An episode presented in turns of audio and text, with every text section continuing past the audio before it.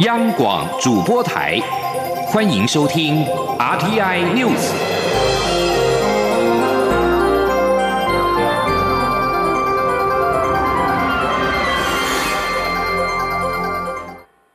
各位好，我是主播王玉伟，欢迎收听这节央广主播台提供给您的 RTI News。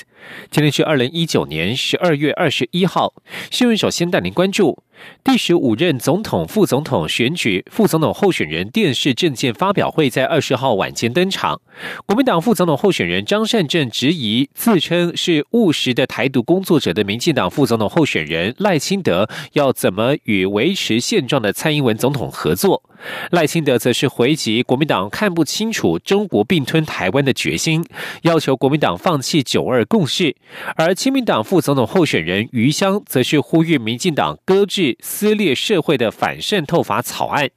另外，张善政不断的批评民进党执政以来治国无方，挑起社会对立，民众想要改变现状，摆脱低迷。赖清德则是反批张善政从暖男变成愤青，并且细数蔡政府在年改、转型正义与长照社福等施政成果作为回击。这次的政见会，各方主要在两岸民生议题交锋。张善政在会后批评赖清德还是在操作芒果干，而赖清德则是称赞张善政的表现比国民党总统候选人韩国瑜还要好。但是张善政的批评还是不懂他的苦心。亲民党副总统候选人余香则是将自己的表现交给民众评论。前听记者王威婷的采访报道。国民党、民进党和亲民党副总统候选人张善政、赖清德和余香，二十号晚间在副总统政见发表会相互交锋。媒体询问余香对自己的表现打几分，余香表示交由民众评论。他也说非常尊敬张善政和赖清德。余香并称赞赖清德是非常能干的行政院长。余香表示，这次政见会是要讲出亲民党想要讲的话。至于是否觉得被边缘化，余香则回答还好。张善政则表示不适合替自己打分数。今天主要是点出民进党执政缺失，并提出政策。张善政质疑赖清德还是在操弄芒果干，并说如果可以当暖男，谁要当愤青，都是被民进党逼出来的。张善政说。我也觉得不适合，自然既然不给自己打分数，也不适合给别人打分数。但是我觉得，呃，这个赖清德还是在操弄芒果干，还是在操弄芒果干，政策也相对空泛。讲穿了就是，呃，可以现在做的好政策，为什么三年前不做？就这么简单。愤青啊？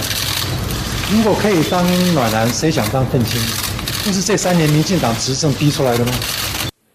清德则称赞张善政的表现比国民党总统候选人韩国瑜要好。针对张善政批评操弄亡国感，赖清德表示，张善政不懂他的苦心，重申接受一中原则的九二共识是走入中国的陷阱，不仅台湾会被并吞，中华民国也会被消灭，这是事实，不是操作。赖清德说：“那我看今天张院长其实。”表现不错，比张比张比韩市长更有准备。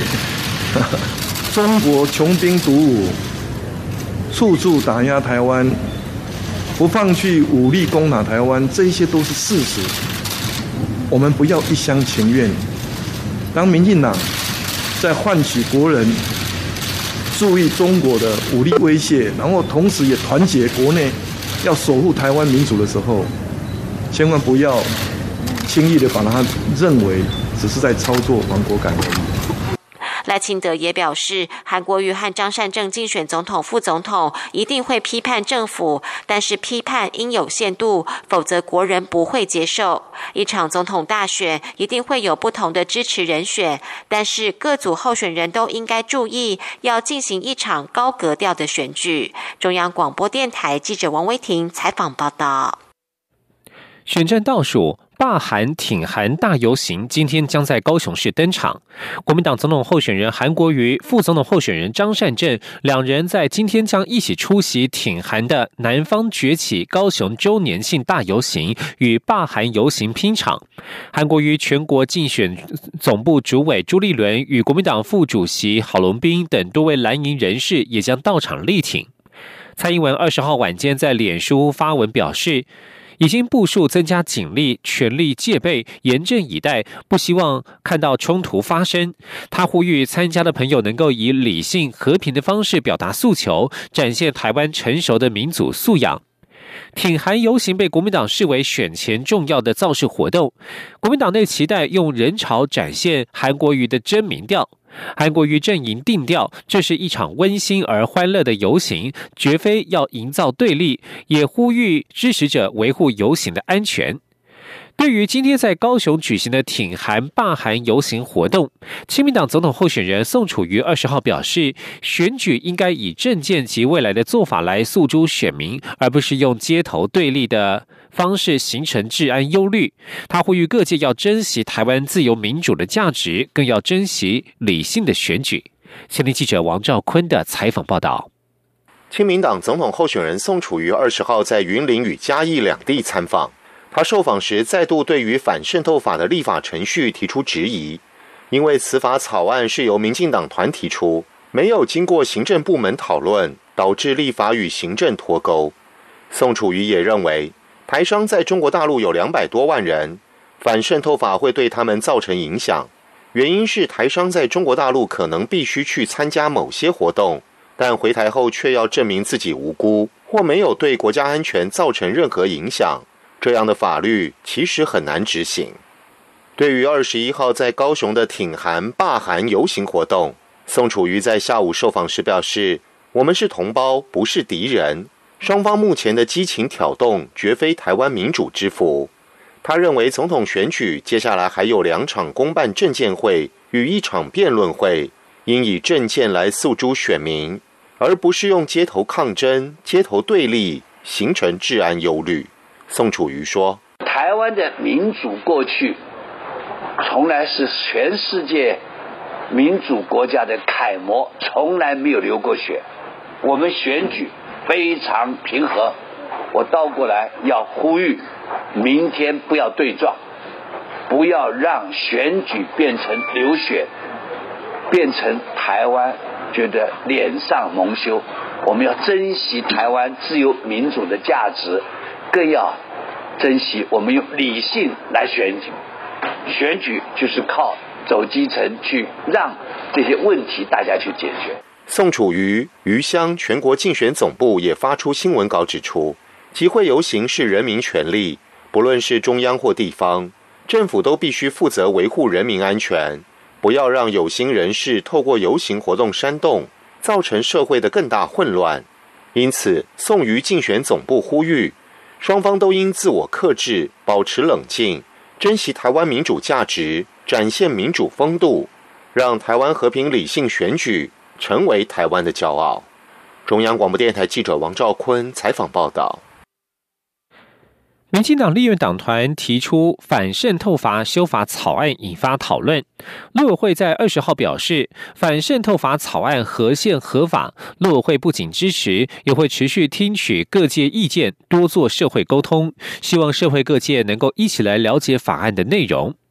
陆委会表示，反渗透法草案是针对渗透干预的不法行为，而不是针对特定身份或对象。一般正常的两岸交流并不会触法，台商、台干、台师、台生正常的经商、工作、生活、就学以及参与政治活动、发表政治言论的权利都不会受到影响。陆会强调，反渗透法草案规定的行为人必须有受到境外敌对势力指示、请托、资助的渗透作为，加上从事不法行为，才会成为处罚对象。如果行为人主观上对于渗透来源、渗透作为或不法行为并不具备认知，或者并没有使其发生的意思，就不会受到处罚。外界批评反渗透法是开民主法治倒车、选举算计。陆委会驳斥指出，今年初中共提出“一国两制”台湾方案之后，台湾面对的威胁更为严峻，政府有必要参考国际实践，采取适当的防卫作为，维护自由民主宪政程序。继续关心的是财经消息。经济部统计处在二十号公布十一月份的外销订单金额为四百四十五点三亿美元，连续十三个月负成长，较去年同月减少了百分之六点六，减幅较预期扩大。全年接单的金额确定为负成长。前年记者杨文军的采访报道。经济部统计处二十号公布十一月外销订单金额四百四十五点三亿美元，较上年同月减少三十一点五亿美元，减幅百分之六点六。一到十一月外销订单累计四千四百零七点七亿美元，较上年同期减少两百七十六点七亿美元，年减百分之五点九。全年接单金额确定负成长，预估减幅约落在百分之五点三到百分之五点五。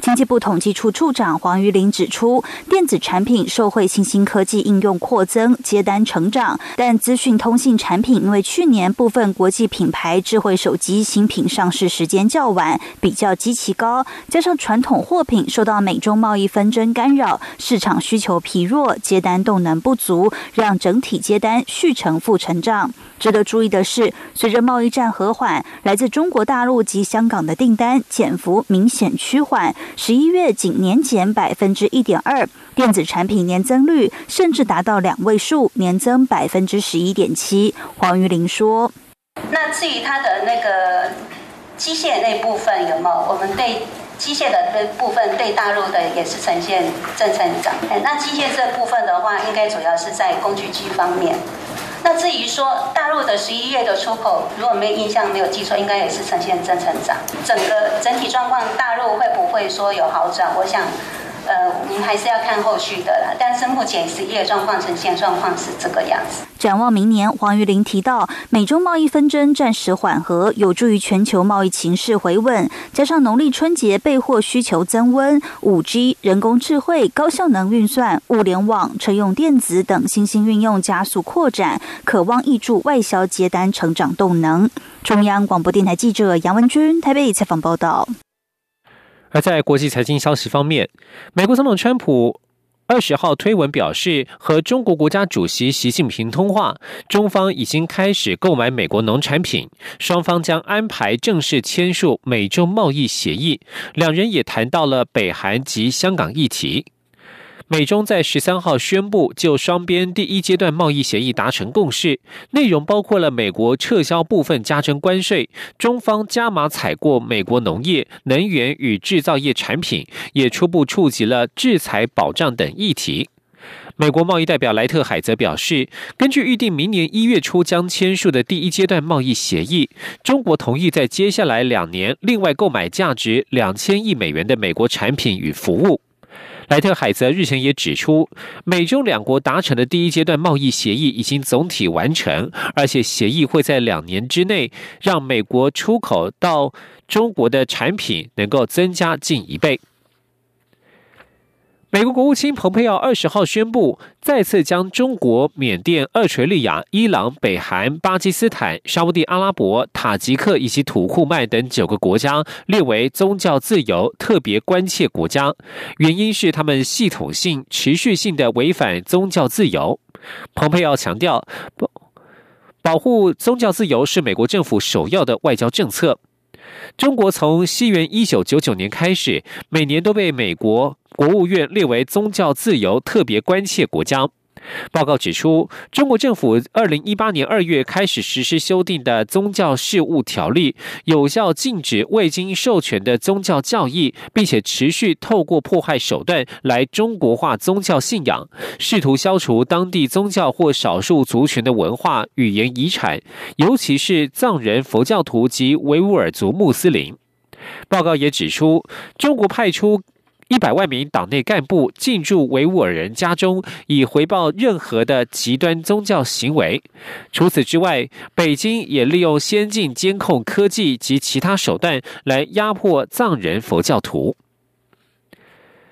根据香港商业电台报道，警方证实，香港警员二十号晚间在香港大埔翠屏商场进行拘捕行动时，一名嫌犯向警员开了一枪，警方当场制服一人，并且检获一支疑似枪械。报道指出，在警员制服嫌犯时，有街坊不满并且指骂警员，大批防暴警察到场增援，发射胡椒喷雾驱散人群。目前不清楚警方拘捕了什么人士，以及事件是否涉及反送中示威者。另外有报道指出，被捕的男子是通缉犯。反送中运动爆发至今，每逢警方在地区采取拘捕行动时，都有民众在旁围观，并且指骂警察抓人。这里是中央广播电台。这里是中央广播电台。台湾之音，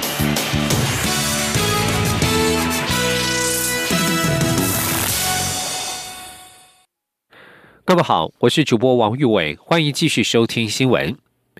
远东航空公司上个月在上周演出一场无预警停飞的闹剧，遭交通部民航局寄出废照的处分之后，随即在隔天向民航局提出陈述，希望民航局撤回处分。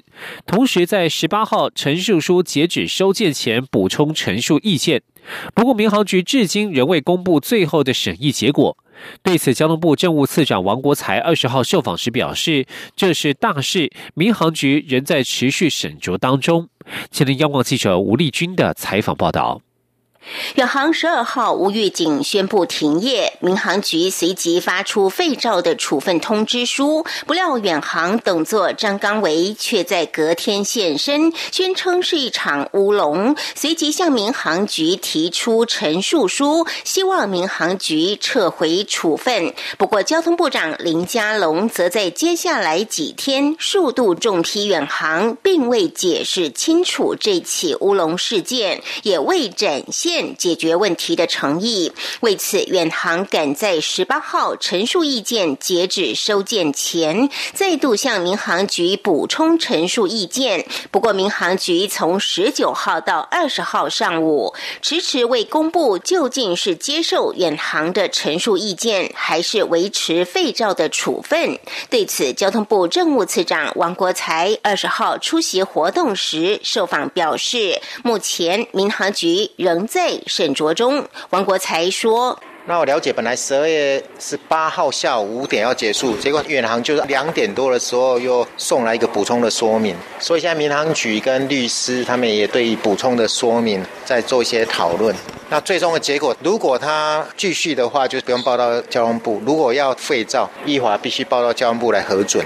王国才也表示，他还没看过远航的补充意见，但是否废照，姿势体大，必须审慎讨论。他说：“关键的，比如说是一个无预警的停飞，那隔天说它是乌龙一场，可不可以接受？然后我们过去所探讨的，它的财务到底有没有机会改善？”等等都是判断的一个很重要的因素，所以他们非常审慎的在内部讨论呢。因为究竟这是一件很大的事情。另外，为了应应远航停飞的疏运缺口，民航局除了在日前协调华信及利荣航空加开班机支援到年底，也预计在下周一二三号宣布第二波加班机应应春节前后的疏运。王国才强调，如果运量不足，民航局。也已协调华航及长荣航空，必要时调度区域航线的载体客机支援，确保民众返乡过年的航班无虞。至于春节前台商需求的投票加班机，王国才也表示，民航局已经在跟国安单位讨论安排中。中央广播电台记者吴丽君在台北采访报道。受到新南向政策以及廉价航空市场蓬勃发展的影响，桃园国际机场在二零一九年旅客运量再创新高，预计今年旅客运量将超过四千八百万人次。桃园国际机场公司二十号表示，二零一九年一到十月份以观光为目的的来台旅客人数为六百九十万人次，较二零一八年的六百零三万人次成长约百分之十四点五，可见来台观光的人数持续呈现正成长的趋势。淘机公司指出，二零一九年旅客运量再创新高，截至十一月为止，旅客量已经达到四千四百五十八万人次，较二零一八年同期成长百分之四点九。其中，廉价航空共计九百零六万人次，占桃园机场总旅客量的百分之二十，较二零一八年同期成长百分之十七点四四。可见，廉价航空的蓬勃发展，造就桃园机场运量持续成长的关键因素。继续关注的是民生议题。台东县达人乡南田部落安素桥附近的绿色建筑物，在二十号证实是晋升太空科技公司的探测火箭试射场。原本计划要在二十七号发射首枚的太空探测火箭。当地村民对于这栋建筑物的用途并不知情，认为在尚未完全取得部落同意之前，不同意发射火箭。业者表示，发射计划先暂缓，会继续沟通。国家实验研究院指出，这是晋升公司自建的设施，并非由太空中心支付的经费应应。距离核废料最终处置厂候选厂址不远处的南田海边，最近盖起绿色建筑物，村民议论纷纷，不知道建筑物的用途。直到南田村部落会议日前通知乡公所和村民要召开部落会议，大家才知道这是晋晋升太空科技公司的探测火箭试射场。晋升太空科技董事长陈彦生在简报当中表示，火箭发射以商用卫星及科学仪器为主，不是任何军事用途，绝对安全且环保，不会对南田当地造成破坏，更能够带动当地相关产业发展。如果南田村民接受，基地将会是公司常态的试射场。不过，达人乡长陈新辉表示，当初业者。在建造基地时，并没有通知乡公所，附近的村民也很恐慌。他不同意将火箭发射场设在南田部落。晋升太空科技公司表示，将会和村民继续沟通，在未取得同意之前，暂时停止发射。而根据原住民族基本法规定，政府或私人在原住民族土地或部落以及其周边一定范围之内的公有土地从事土地开发、资源利用、生态保育及学术研究，因资商并取得原住民族部落同意或参与，原住民可分享其相关的利益。台湾协议基金会二十号表示，在农历年。前戏，国人因为天冷所引起的健康因素，或是规划出游等因素，使得整体的捐血量明显下降。但是，往往这段期间医院的用血量偏多，使得全台血液安全库存量开始拉警报。他们呼吁国人踊跃捐血，来支援未来春节期间可能的用血需求。前天记者肖兆平的采访报道。台湾协议基金会二十号举办二零二零年捐血月记者会，并宣布年度捐血月从二零一九年的十二月二十三号开始起跑，直到二零二零年的一月二十三号为止。这是因为每年的农历春节前夕，往往血液库存都会拉警报。台北捐血中心企划科科长刘俊宏解释，这期间是转冷的季节形态，包含心血管患者以及医院的用血量。量普遍都会增加。另一方面，由于天冷、感冒或假期出游等因素，使整体捐血量明显降低。一来一往，就出现供需失衡问题。而为了储备血量，才急切呼吁民众响应捐血月。他说：“过完过一个年，我们大概会有两个礼拜的那个呃捐入量就会降低很多。那捐呃农历年前呢，可能医院端的一些病人，他也希望说可以回家过年。那所以他们可能有一些用血就会在就会提早，好在前面就会开始使用。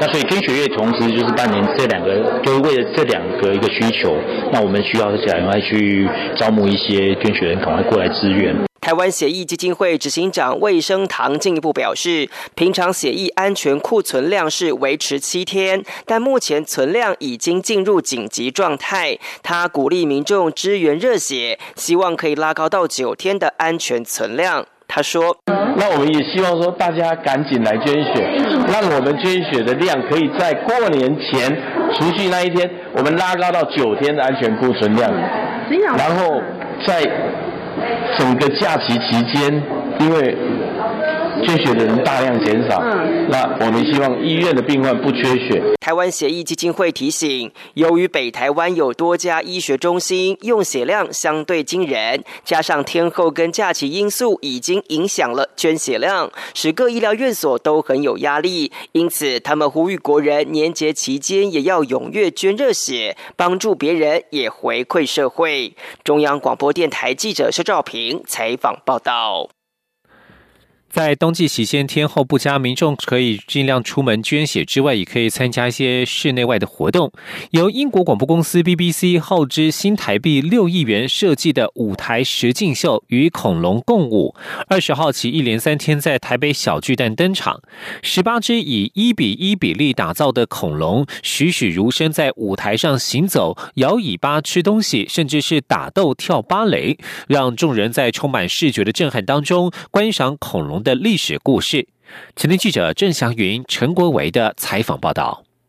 英国广播公司打造舞台实境秀与恐龙共舞，多年来在全球各国演出。制作团队选定异特龙、剑龙、腕龙等十种恐龙，以原比例和体型呈现在舞台上。其中腕龙头一身，整个身长可以达到十一公尺，相当于四层楼高，充满视觉震撼。整出节目透过扮演考古学家的说书人，贯穿全场，介绍恐龙各时期的历史和生活方式。听见他们发出的声音了吗？